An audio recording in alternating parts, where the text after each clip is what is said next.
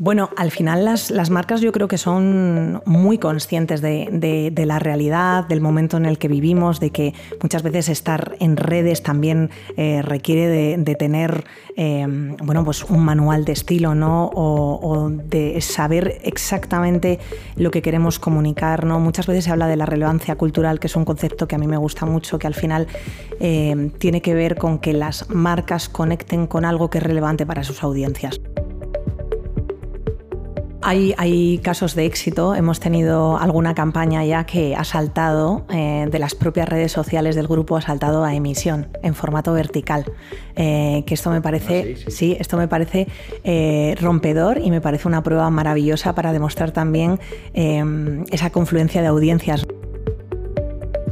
Sí, yo, yo creo que al final muchas muchas de las tendencias que vemos que son cíclicas, ¿no? Eh, pues eh, creo que podría pasar incluso esta, esta vuelta más romántica al, eh, a la confianza, al compromiso, a lo que hablábamos antes, sí que es, pero, pero porque lo vemos en el día a día de, cómo se involucran las marcas y cómo quieren hacer llegar su mensaje en momentos muy puntuales, de una manera cuidada, de una manera contrastada, donde me asocio a determinados valores.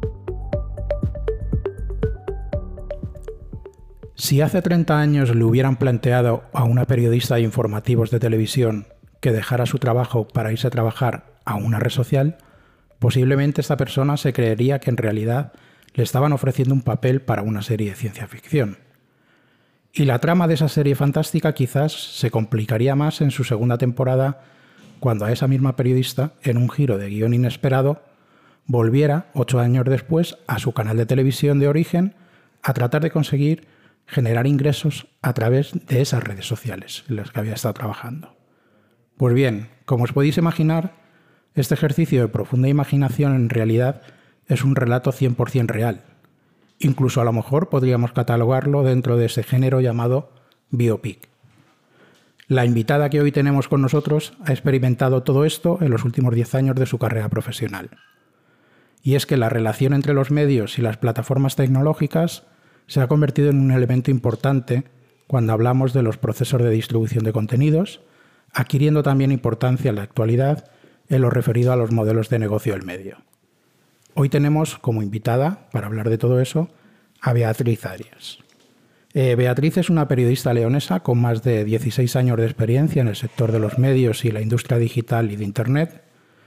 Inició su carrera como periodista en medios como Cadena Ser, Localia Televisión, y la CNBC, pasando luego por el sector de las consultoras como Atrevia, para completar su primera etapa de ocho años en A3 Media dentro de, dentro de Antena 3 Noticias. En el 2015 decidió dejar el mundo de los medios para embarcarse en un proyecto profesional muy interesante en una de las plataformas tecnológicas más relevantes en ese momento, Twitter.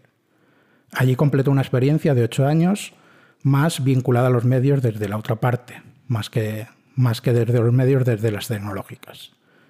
Desde el año pasado ha vuelto a la que era ya su casa, Tres Media, para ocupar un rol que nos va a interesar mucho que nos cuente hoy su cometido, que es el de directora de desarrollo de negocio de Social Media. Eh, bienvenida, Beatriz. Gracias, gracias por la invitación y encantada de estar aquí, David. Perfecto. Hoy, hoy, hoy tengo también conmigo aquí a Antonio, que se ha sumado, Antonio Gallo, CEO de aquí de nuestra empresa de Bisoci, es decir, mi jefe ni más ni menos. Ni más ni menos. Ni más ni menos. Eh, eh, experto en, rever, en, revertar todos los guiones que hay establecidos, pero bueno, ya, veremos, por dónde tiramos. Ya veremos por dónde tiramos. Ya, lo tenemos asumido. Beatriz, por lo menos te voy a hacer la primera pregunta que tenía planificada. Luego ya veremos por dónde sale, por, dónde sale el tema. ¿no? Eh, a mí la verdad que encontrar en una misma frase el término social media y negocio en el mundo de los medios me pone muy contento después, de, después de muchos años. ¿no? Eh, explícanos cuál es, de manera muy resumida, cuál es tu cometido dentro de A3 Media como directora de, desarrollo de negocio social media. Bueno, pues creo que es una, gran cuestión, ¿no? una gran pregunta. Al final estamos en un momento eh, en el que ya todos eh, somos muy conscientes del, papel o de la relevancia que tienen las redes sociales. se ha hablado mucho de contenido en, en los últimos años, pero parece que ya va llegando el momento a los medios de, que se planteen, de que es eh, fundamental y, relevante ¿no?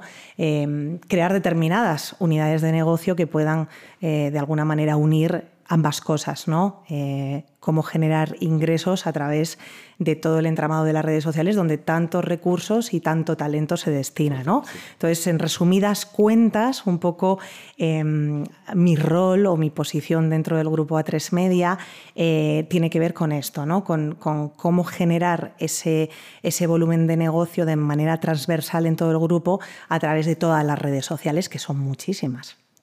Por lo tanto, es decir, tú parte de tu trabajo es conocer muy bien todos los departamentos con los que tienes que trabajar, eh, lo cual tiene su nivel de dificultad, entiendo, ¿no?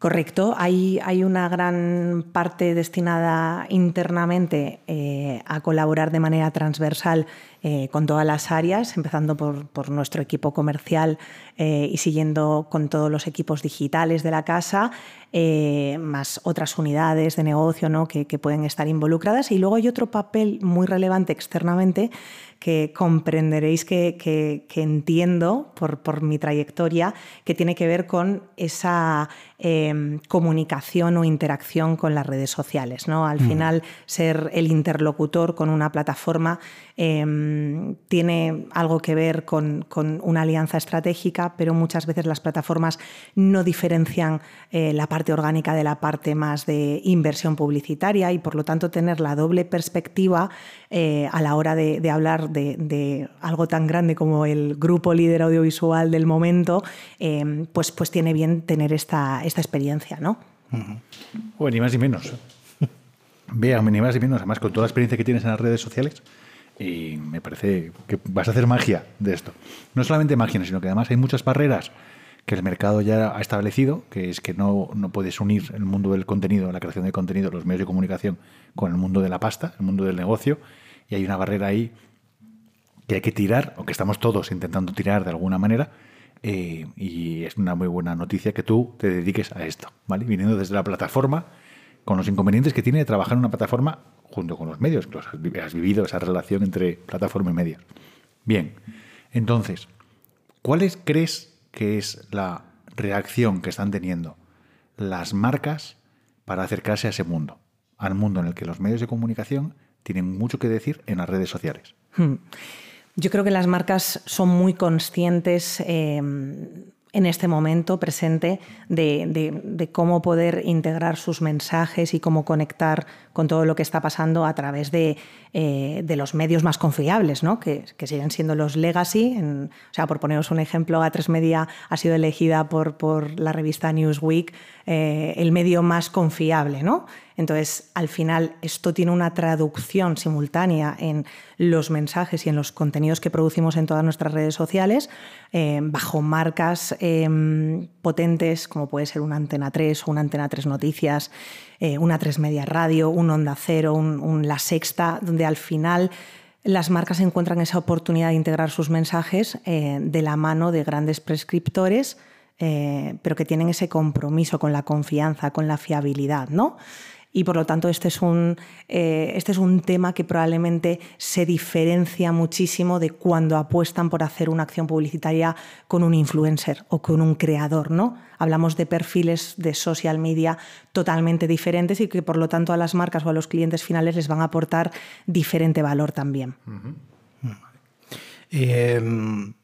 En ese escenario que ahora mismo estáis hablando sobre esa relación entre medios, marcas, plataformas, etcétera, eh, vosotros como A3 Media, que os dedicáis fundamentalmente a la televisión y a la radio, em, entiendo que la parte digital estáis en un proceso continuo de adaptación en cuanto a lo que es la relación entre eh, el tipo de producto que podéis hacer, por ejemplo, en televisión y el cómo eso lo podéis trasladar a la realidad digital con las diferentes audiencias que actualmente funcionan en, la parte digital. Eh, eh, concretamente en el mundo televisión y el mundo plataformas, eh, entiendo que ahora mismo también estáis viviendo un momento de qué hacemos, ¿no? Eh, ¿cómo, actuamos ante plataformas, por ejemplo, como TikTok, que ya no son redes sociales al uso, son plataformas de entretenimiento? explícanos un poco eh, no, sé, no, sé si a nivel de estrategia, pero sí a nivel de, acciones que estáis llevando, eh, que, por, dónde, ¿por dónde vais tirando ahora mismo la relación con la televisión y ese tipo de plataformas? Hmm. Es muy interesante em, el, analizar esta relación que, como tú dices, está en continua evolución, en continuo cambio. Eh, al final hablamos de narrativas muy diferentes, pero que tienen una relación muy, muy simbiótica. ¿no? Por mm. ejemplo, si analizamos concretamente el, caso de TikTok, eh, por ponerte un ejemplo, la, cuenta de, TikTok de La Voz tiene, lo miré ayer justamente, 1,4 millones de seguidores. Eh, y evidentemente hay una estrategia editorial detrás de la cuenta eh, que va muy en consonancia con, con, el producto de emisión de televisión, pero por ejemplo, sabemos que los jóvenes utilizan TikTok de una manera muy diferente a otras redes sociales, ¿no? Eh, el motor de búsqueda, por ejemplo, eh, cómo se utiliza el buscador en TikTok, ¿no? O la manera en la que nos podemos encontrar el entretenimiento en TikTok. Bueno, pues al final ese tipo de eh, de formas nuevas de consumo hacen también que sea fundamental saber qué voy a destinar o qué tipo de contenido y en qué formato a cada red social y en qué momento, porque evidentemente el producto eh, televisivo que es en directo continúa siendo en directo. Eh, podemos alcanzar la conversación social en, Twitter, que ya sabéis que sigue siendo la segunda pantalla, pero evidentemente el motor de búsqueda de, TikTok o la imagen en Instagram van a reforzar la narrativa. ¿no?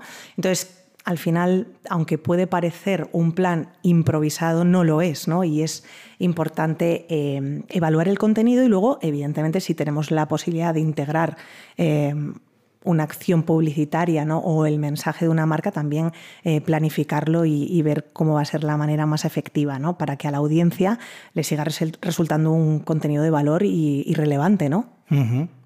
Y eh, hablas de contenidos, ¿no? Y de cómo con productos ya propios de, las televisiones, los propios programas que tenéis, ya establecéis una serie de criterios con una serie de contenidos.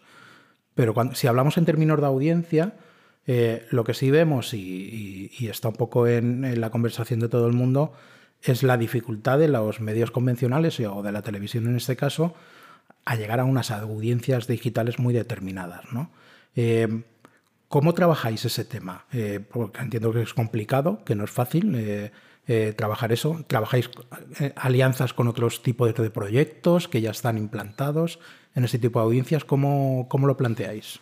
Al final se trata de apostar por el contenido, ¿no? Es decir, si tú tienes un buen contenido, va a ser mucho más fácil llegar a esa ampliación de audiencia, generar curiosidad, generar notoriedad, relevancia.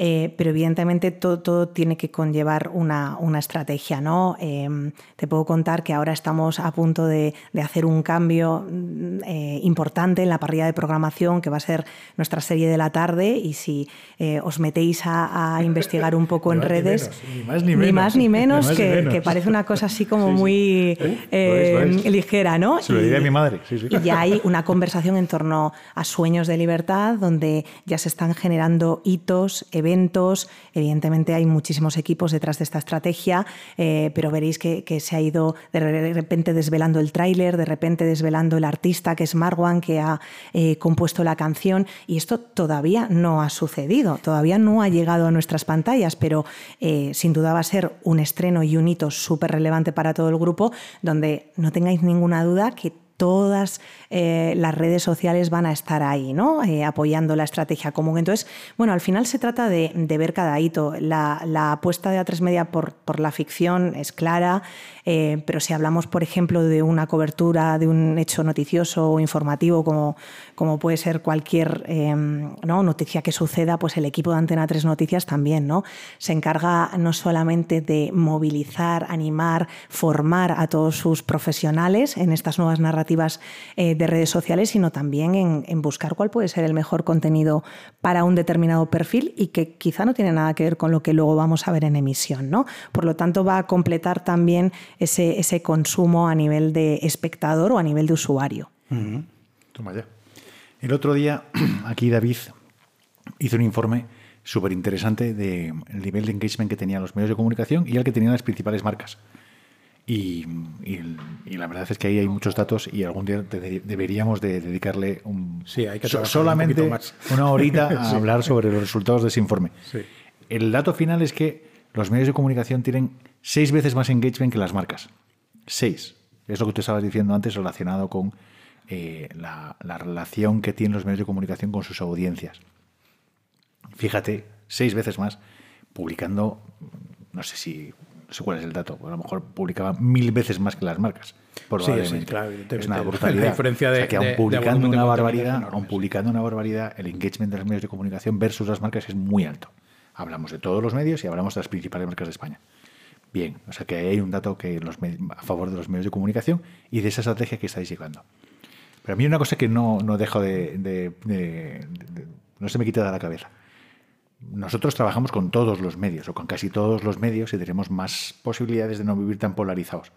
Cuando trabajas en un solo medio, tienes un posicionamiento, ya sea, en vuestro caso tenéis mucha parte de entretenimiento, pero también tenéis mucha parte de posicionamiento ideológico, político, y ahí se polarizan las cosas. Las redes, que lo vivimos lo tocamos, se polarizan, más allá del entretenimiento, que ahí entendemos que no hay problema. ¿Cómo, cómo ves tú que las marcas quieren estar en esos entornos? ¿Cómo, cómo ves que conviven? Y, qué frenos encuentras con las marcas para que eso se realice? Bueno, al final las, marcas yo creo que son muy conscientes de, la realidad, del momento en el que vivimos, de que muchas veces estar en redes también eh, requiere de, tener em, bueno, pues un manual de estilo, ¿no? O, o, de saber exactamente lo que queremos comunicar. ¿no? Muchas veces se habla de la relevancia cultural, que es un concepto que a mí me gusta mucho, que al final eh, tiene que ver con que las marcas conecten con algo que es relevante para sus audiencias, ¿no? Y por lo tanto, eh, bueno, si hablamos de eventos deportivos es clara la conexión, pero de repente tú puedes tener un, eh, un hito más relacionado con, la ficción o una alfombra roja y sabes que a tus seguidores o, o, usuarios les va a interesar y por qué no estar ahí presente, ¿no? Entonces, al final, yo creo que formar parte de este algo, aunque sea abriendo un debate o escuchando ¿no? y teniendo ese feedback de los usuarios siempre es muy constructivo. ¿no? Evidentemente, no todas las marcas tienen esa agilidad. ¿no? Esto hemos. Eh, los que hemos trabajado con, los equipos creativos, con las agencias de medios, lo sabemos, pero al final yo creo que son muy conscientes de que eh, se gana muchísimo más estando ahí y analizando y tomando decisiones de dónde quiero estar, de qué manera y cuándo, em, que dejando pasar la oportunidad, ¿no? Aunque eso también requiera de, un análisis interno estratégico para ellos mismos y para su mensaje, ¿no? Sí, ojalá fuesen, ojalá fuesen flexibles, rápidos y pudiesen montar. Porque aquí se abre otro, otra pregunta, que es el tiempo real. ¿No? Vosotros vivís del tiempo real. Es verdad que hay muchas cosas grabadas, enlatadas, etcétera, pero vivimos de una parrilla, o vivís en una parrilla, más allá de tres player y todo este rollo. Pero la realidad es que vivís de eventos que tienen, son efímeros, que se agotan, ¿no? Eh, y las marcas tienes que integrarlos en un tiempo real sobre cosas que también están producidas, ¿no? Hmm. Y luego trabajáis sobre pantallas. La tele tiene una pantalla, la radio tiene una pantalla. ¿Habéis conseguido integrar las marcas, las redes en pantalla? Ya sea en la radio o ya sea en la televisión. Hmm. ¿Lo habéis conseguido integrar? Hay, hay casos de éxito. Hemos tenido alguna campaña ya que ha saltado eh, de las propias redes sociales del grupo, ha saltado a emisión en formato vertical.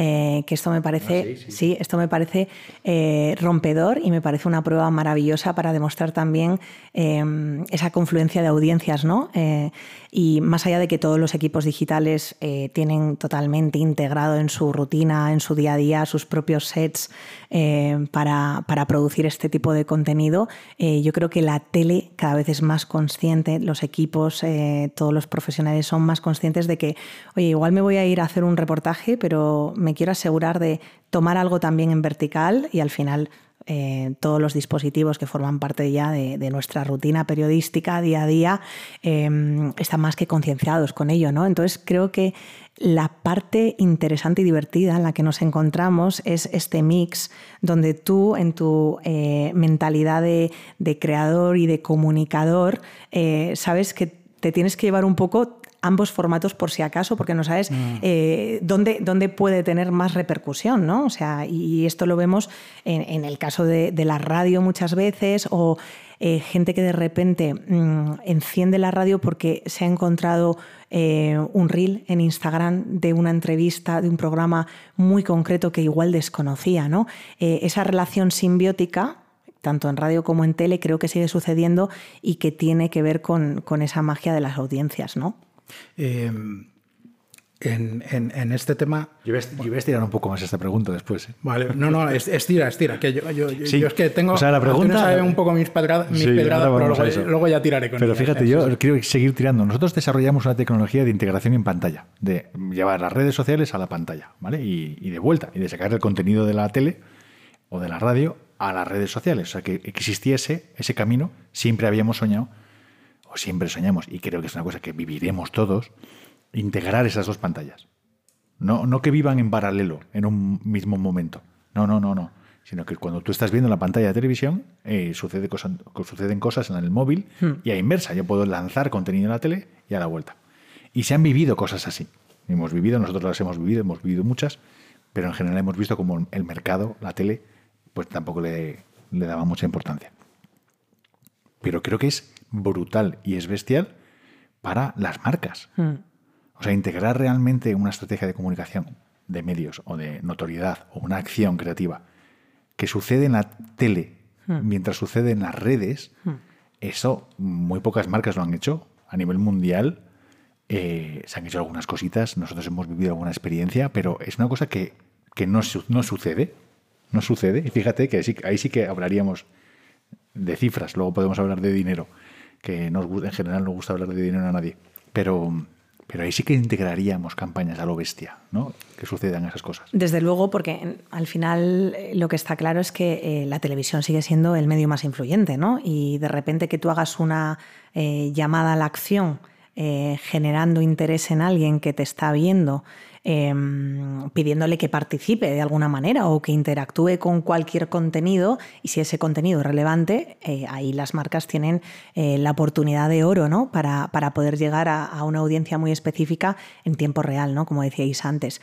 Eh, entonces, bueno, yo creo que en los próximos tiempos veremos cada vez más y más casos de éxito relacionados con, esta fórmula que comentas, Antonio, pero evidentemente tenemos que, tenemos que ir también em, siguiendo un poco la, propia evolución de, los formatos de los contenidos y de lo que las plataformas también consideran más relevante en ese momento. ¿no? Ya sabéis que aquí eh, de repente eh, nace el directo y el directo es lo más importante, o lanzan una encuesta em, que te permite una interacción diferente ¿no? y, y o los carruseles, ¿no? Entonces, al final esto también es muy cíclico, pero estoy segura de que ese momento llegará también.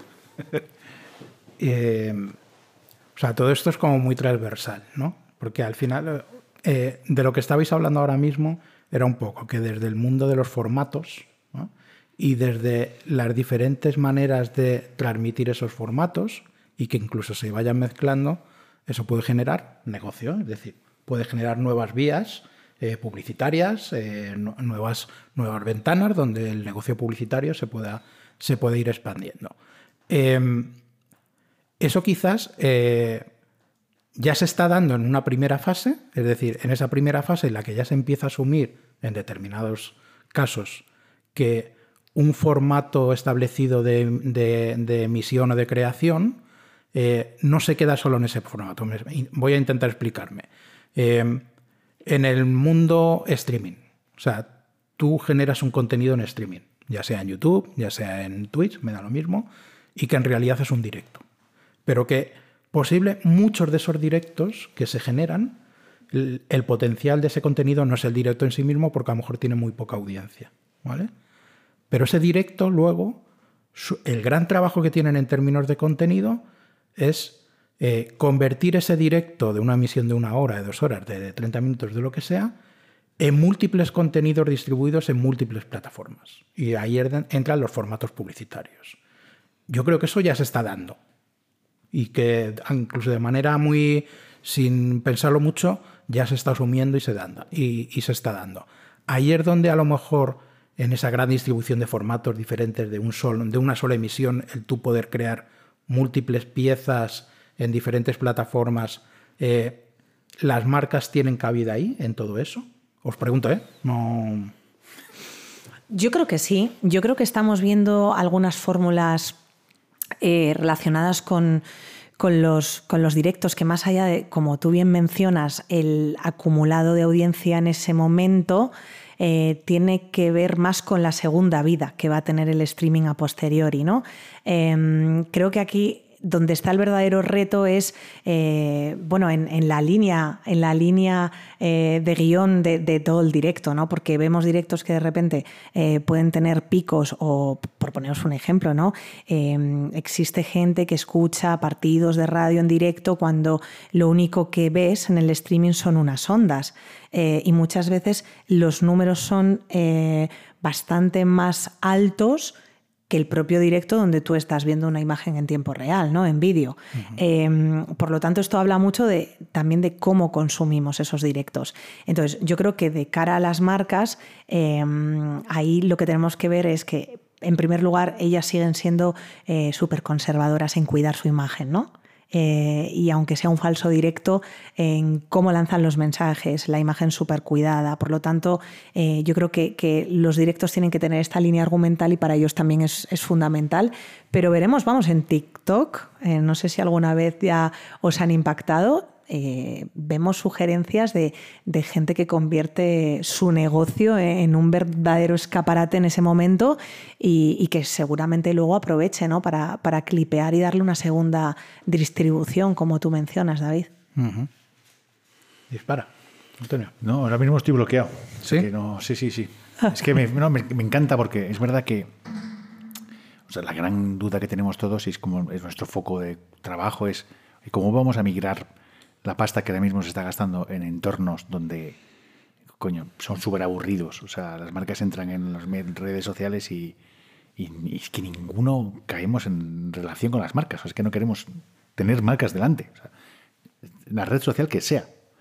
Pero claro, cuando estamos hablando de contenido, estamos hablando de, de, esa relación que tiene que existir, ese engagement que tiene que existir con un contenido concreto y nos lo lleva y, pensamos el potencial que tiene que las marcas entren en esa relación, no solamente el potencial económico, sino el potencial relacional que hay, dices, es que es brutal.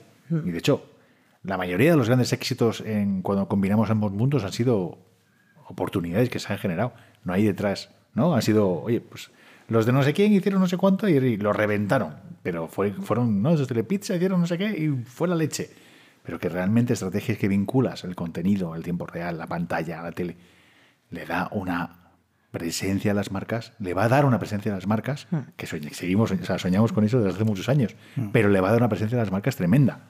Fuera de los estereotipos de los formatos publicitarios tradicionales de 20 segundos o el, hmm.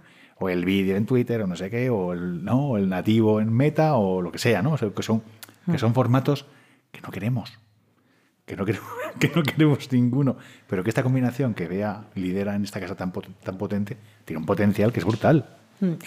Aquí, si, si me lo permitís, eh, me encantaría hablaros del, del, caso de éxito de, de Actuality, eh, que creo que es, es, la referencia de justo lo que estás mencionando, Antonio. Ya sabéis que bueno, A3 Media tiene, tiene un, eh, una parte de participación en, en esta empresa.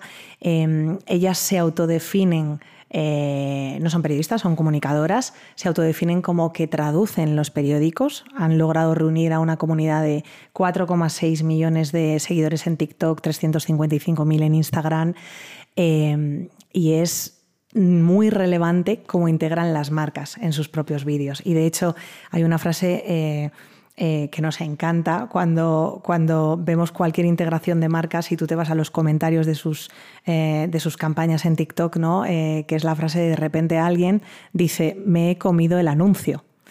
Pero porque tienen una narrativa tan entretenida, está también integrado el mensaje, tienen plena libertad creativa y de hecho me consta que es lo que les trasladan a todos los clientes. Nosotras somos Actuality y necesitamos tener esta libertad creativa y déjanos a nosotras saber y ver cómo vamos a colocar tu mensaje y de qué manera lo vamos a hacer. Y efectivamente te vas a los comentarios y la gente dice, me encanta, pero me he comido el anuncio. Eh, y creo que los tiros pueden ir un poco por ahí, ¿no? Y tenemos mucho que aprender también de, esta generación Z eh, que viene pisando tan fuerte, que entienden los mercados y que sobre todo entienden los códigos de su generación, ¿no? La narrativa, por un lado, una narrativa eh, relevante, distinta, interesante, y por el otro lado, el, código de su generación y cómo llegar a ellos, ¿no? Ahora que, que nos has hablado de Actuality, yo tengo una curiosidad, ya que te tenemos aquí. No sé si no, a mí me la podrás solventar. Eh, a mí me generó mucha curiosidad cuando, cuando vimos la noticia de que A3 Media había llegado a un acuerdo, había, había entrado un poco en la participación de Actuality y que entraba también en la parte, en la parte comercial.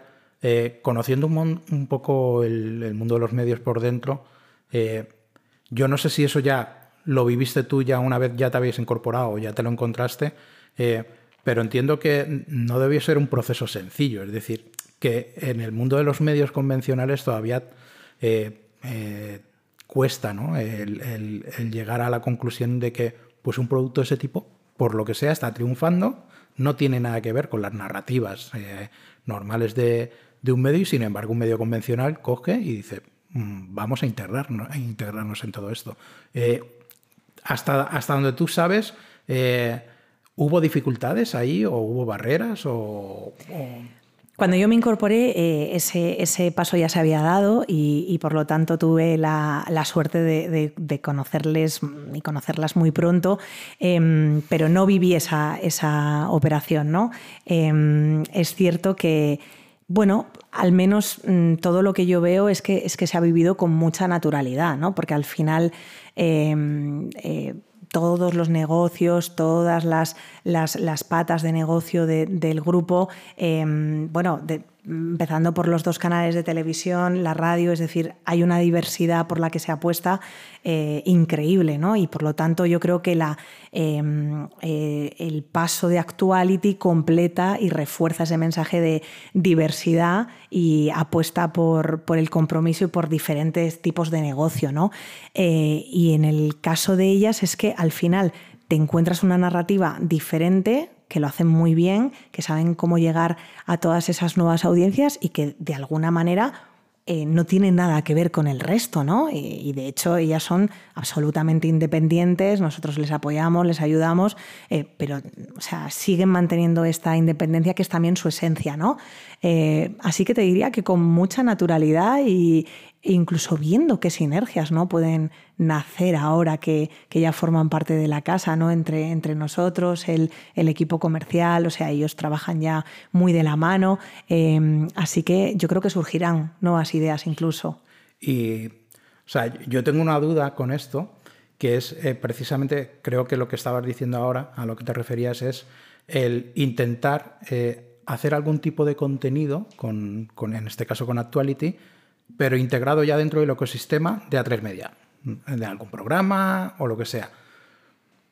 No es un concepto muy arriesgado. O sea, pensando en las audiencias, en quién consume un producto de este tipo, si lo van a consumir, aunque sea ese producto en otro entorno diferente, eh, mm, puede ser un, un, proyecto con mucho riesgo, ¿no? Porque ellas han hecho alguna colaboración ya a estas alturas, por ejemplo, con Sonsoles Ónega, eh, que al final hablamos de un programa que tiene actualidad, pero que tiene también crónica social, eh, donde creo que destacaban eh, una noticia. por lo tanto, yo creo que al final es encontrar la fórmula, entiendo a lo que te refieres, pero creo que es encontrar la fórmula, ¿no? Si hablamos de, no sé, una redacción de noticias, por supuesto que ahí tenemos probablemente otro registro, ¿no? Y, otra forma también de conectar con el espectador pero yo creo que estamos en un mundo en el que sobre todo tenemos que explorar y tenemos que probar y no nos tiene que dar miedo eh, hacer una prueba y, ver cómo, cómo evoluciona ¿no? y, dejarnos sorprender también. Es bestial, pero es verdad, es así, es así. Y cuando encuentras gente con la que probar, mm, es más divertido todavía. ¿no? No que tengas que convencer al ser humano que tienes enfrente que diga, vamos a probar. Venga, no. Pero si, si se suman probadores, eh, mejor en la película, mucho mejor en la película. Mm. Em, y en relación a eso, ¿cómo ves tú que esto va a suceder? O sea, ¿cómo, cómo, cómo prevés tú que va a suceder? ¿Vale? Yo entiendo que esto es, es la, bola de cristal, ¿vale? Pero como estamos en una especie de tormenta perfecta, ¿no? Eh, hay muchas ganas por parte de las marcas de tener una relevancia mayor para el usuario y están un poco cansados de sus inversiones asépticas en Meta, en Google y demás, por un lado. Eh, hay el mercado está viendo cómo eh, Meta y Google no dejan de crecer. Entonces, estamos todos como con ganas de dejar de crecer, chicos, porque nos vais a matar a todos los demás. O sea, dejar de crecer. Entonces, hay, mucho foco puesto, tanto en los medios como en las agencias creativas, en conseguir esta, que sucedan cosas, ¿vale? ¿Cómo ves tú los próximos años? Lo que, puede llegar a pasar, ¿vale? Esa migración, esa aguja que queremos que se mueva de un lado hacia otro. ¿Cómo lo ves tú? Sí, yo, yo creo que mm, al final muchas, muchas de las tendencias que vemos que son cíclicas, ¿no? Eh, pues eh, creo que podría pasar incluso esta, esta vuelta más romántica al, eh, a la confianza, al compromiso, a lo que hablábamos antes, sí que es, pero, pero porque lo vemos en el día a día de, cómo se involucran las marcas eh, y cómo quieren hacer llegar su mensaje en momentos muy puntuales, de una manera cuidada, de una manera contrastada, donde me asocio a determinados valores. Entonces, creo que probablemente, em, y, esto no quiere decir que de repente la, burbuja de los influencers o de los creadores vaya eh, a decrecer, todo lo contrario probablemente, ¿no? Pero, pero creo que sí que vamos a hacer este ejercicio cuando nos juntemos con, los clientes y con las marcas de, pensar, bueno, eh, vamos a pararnos, vamos a ver qué es en el calendario Em, los hitos más importantes para ti y de qué manera queremos eh, colocar este mensaje y dónde, ¿no? Y, creo que a partir de ahí hay mucho que contar y mucho que decir. Em, entonces, bueno, lo, iremos viendo, pero creo que lo iremos construyendo entre todos. Sí, sí, eso me encanta, me encanta, me encanta. Además, me encanta que digo que el eje de lo que has dicho es confianza. Sí. Confianza. O sea, guay tal, la creatividad, guay la influencia, guay tal, todo eso. Confianza. Sí. ¿No? Confianza. Que nosotros lo que transmitimos a la sociedad es confianza. Y si pierdes, pierde la confianza, hemos perdido todo. ¿no? el eje que os mantiene vivos a los medios, y me encanta que os mantenga vivos, ¿vale? Porque estamos en vuestro lado, en el lado de los medios, es la confianza, ¿no? O sea, esa, ese compromiso que hay con la sociedad de hacer las cosas bien. Desde luego, desde luego. y, de poner en relevancia Em, valores y, seguir apostando por, em, por esa confianza que muchas veces se habla de ella, ¿no? pero, pero que se necesita también em, detectar en cosas mucho más mm, concretas ¿no? y abrir debates relevantes para la sociedad y que vayan a, a aportarte algo. ¿no? Hablemos un poco de, si quieres, de. Ayer de David, y el romanticismo que estábamos poniendo aquí. Ya, ya. Vas a tumbar, tío. Estabas, ahora, se estaba poniendo opera, un poco. Operaciones, estamos en plan romántico, hablando de los medios de comunicación. Bueno, pero y vamos, la función que tienen en la sociedad. Luego podéis volver si queréis y, lo, podéis enlazar con lo siguiente, ¿no? Todo, ese, todo, eso que estáis hablando ahora, de, ese, de esa hoja de ruta y de ese proceso que se sigue y que, y que queda muy bien y que al final hay una parte muy, muy interesante que es la confianza, la confianza en las marcas, en los medios. Em, pero bueno, todo eso se tiene que dar en un proceso en el que continuamente eh, eh, esto no es nada sencillo. Es decir, todo, todo, se, va, todo, todo se va complicando, ¿no? Y cada, cada, año sale algo de repente que, que nos, nos, trastoca todo y que, y que perdemos, que es muy fácil perder el foco. Yo siempre pierdo el foco. pero es, es, muy sencillo, ¿no? Pero si hablamos de tendencias en todo ese contexto y escenario del que estábamos hablando ahora, eh, ¿Qué factores de innovación tú crees que dentro del mundo de los medios y los ecosistemas digitales em, eh, a día de hoy, en este año y los siguientes años, mm, van a ser importantes y pueden, pueden decir muchas cosas en, todo esto que estamos hablando? Mm. ¿Qué, factores, de qué tendencias, qué, qué, tecnología o qué elementos son los que tú ves que, que pueden, pueden empezar a, a cambiar todo. Hmm. Yo creo que al final todos somos conscientes de que, eh, bueno, se sigue hablando muchísimo de vídeo, ¿no? Y, y de cómo son esas unidades eh, de creación de contenido audiovisual dentro de cada redacción o dentro de, un determinado eh, género. Ahora se habla mucho, por ejemplo, de, qué papel va a tener, bueno, se habla como de la burbuja del podcast, ¿no? Pero luego de repente te encuentras micro conversaciones que hablan el papel que van a tener los podcasts ahora en, la generación Z. ¿no? que quizá eh, para nosotros es algo de, bueno, los podcasts llegaron a España em, o el crecimiento en España fue un poco eh, posterior a países como Francia y Alemania, pero de repente eh, lo dimos todo, ¿no? Y de repente todos nos pusimos a escuchar podcasts y ahora parece ser que una de las tendencias va a ser que también, más allá de todo lo que ven, eh, la generación Z va a empezar a escuchar también, ¿no? Y, ya estamos viendo, em, bueno, pues, pues casos de éxito que, todos conocemos, ¿no? Y formatos que están eh, teniendo muchísimo éxito en esa generación. Yo creo que luego eh, es, obligado mencionar em, cómo vamos a aplicar la inteligencia artificial en las redacciones. Evidentemente hay muchísimas rutinas eh, automatizadas que van a permitir a los profesionales eh, dedicarse ¿no? a, la parte más creativa, que no te puede sustituir ¿no? Eh, cualquier herramienta tecnológica, pero, pero ahí el debate ¿no? también es amplio porque evidentemente bueno, pues, pues también hay que ver el, resto de condicionantes. ¿no? Em, pero si me preguntas te diría eso, ¿no? un poco vamos a ver cómo evoluciona el tema de los podcasts en las generaciones más jóvenes. Creo que el vídeo va a tener todavía porque cada vez que decimos, no, es que llevamos hablando de vídeo una década, sí, pero es que cada vez de repente nace. El ayer, claro, claro, claro. claro el, formato cambia. Sí, o de repente dices, no, es que eh, el tema del subtitulado, los efectos, el.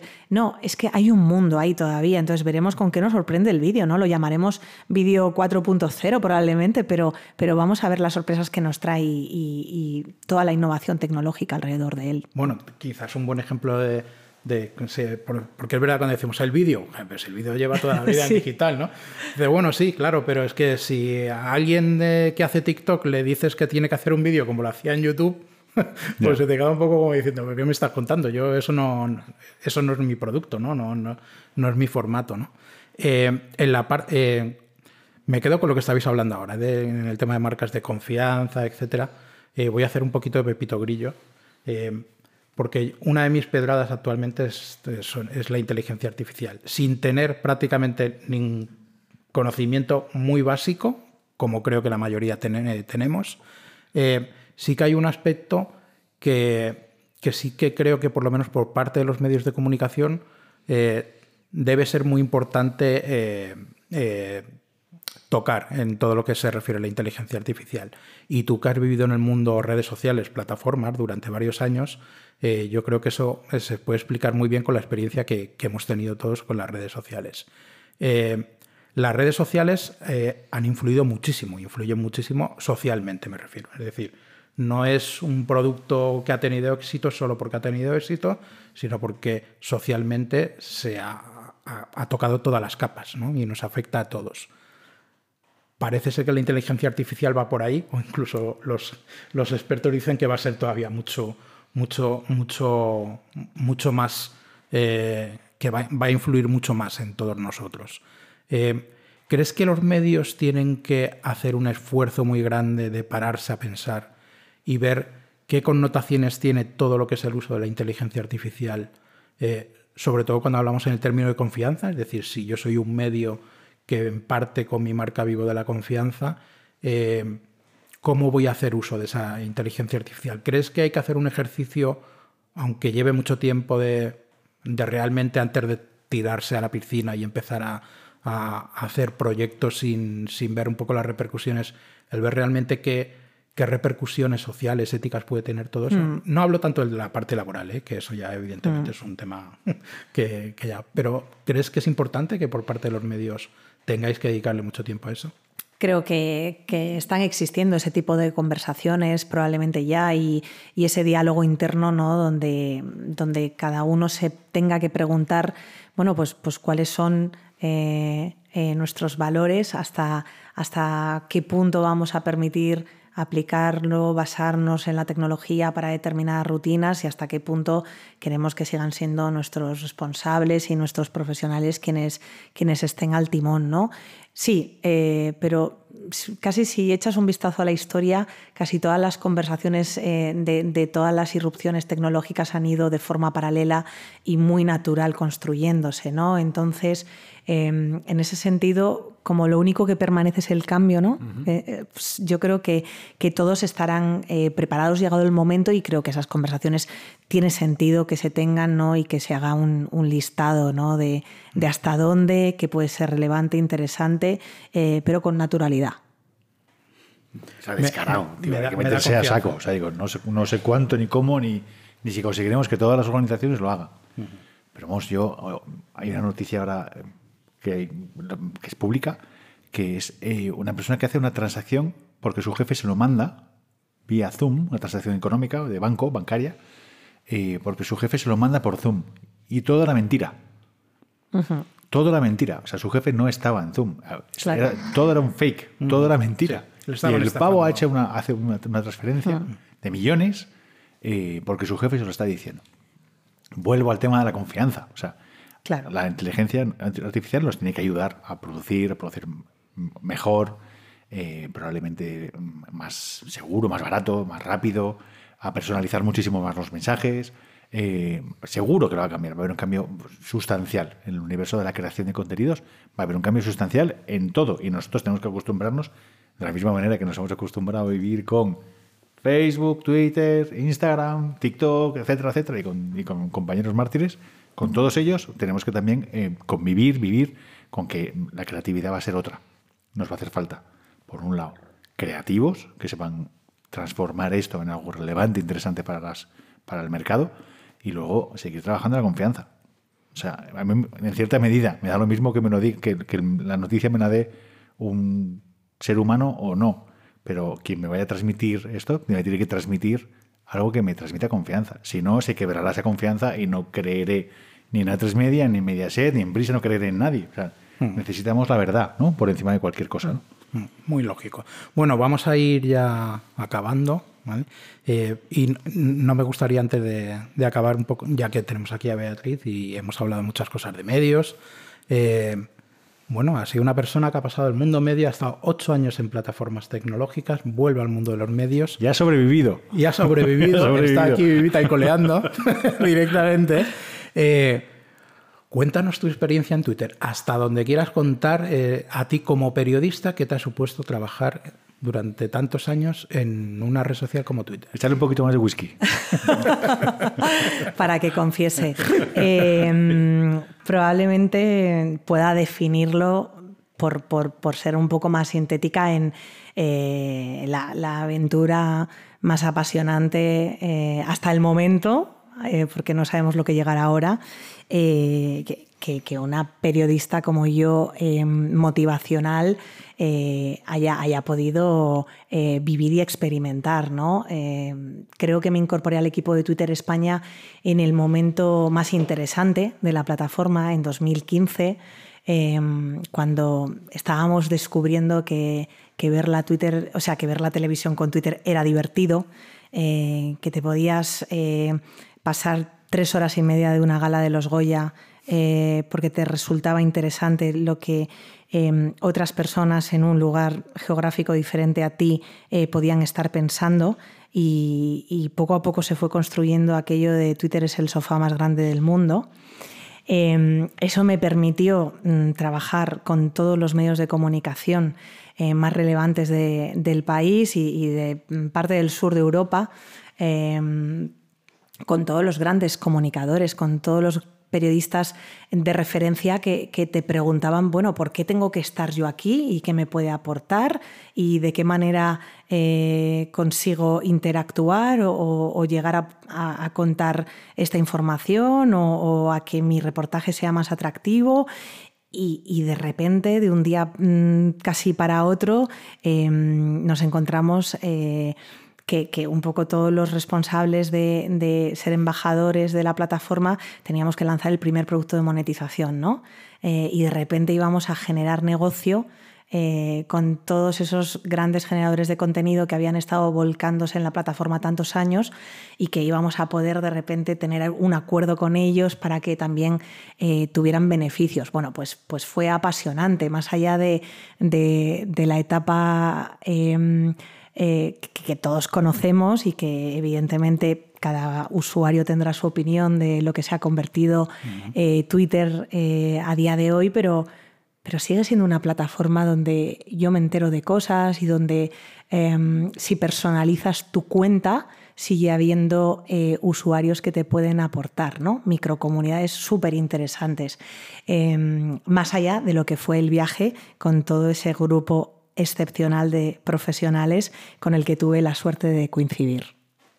Pues eh, la verdad que me da mucha envidia. Qué guay, era un equipazo, era un equipazo, eso es verdad. yo, yo he llegado a vivir hasta un debate electoral hecho en Twitter, exclusivamente en Twitter, en un evento aquí, no me acuerdo dónde era, por ahí cerca de detrás de Caixa Forum, que era increíble. O sea, la, la, relevancia en sí que eso generaba eh, hmm. era.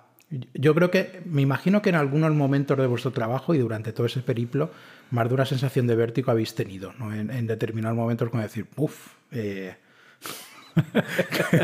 Había vértigo, pero la ilusión, la ilusión duplicaba el vértigo siempre. Y al final eh, tenías tan claro con, con, quién ibas a asomarte al abismo que decías, vamos todos juntos porque va a salir fenomenal esto. Y, así fue. O sea, creo que el equipo eh, hizo, grandes cosas y, todos vimos eh, hitos, bueno, o sea, eh, pero televisivos, eurovisivos, pasando por, todo, por todas las temáticas que te puedas imaginar.